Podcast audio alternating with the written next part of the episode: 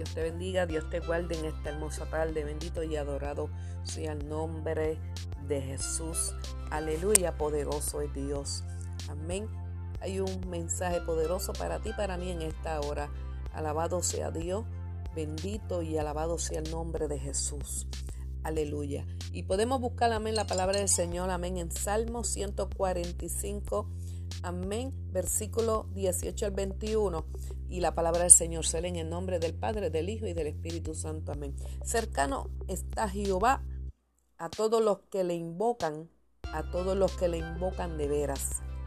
Cumplirá el deseo de los que le temen. Oirá asimismo el clamor de ellos y los salvará.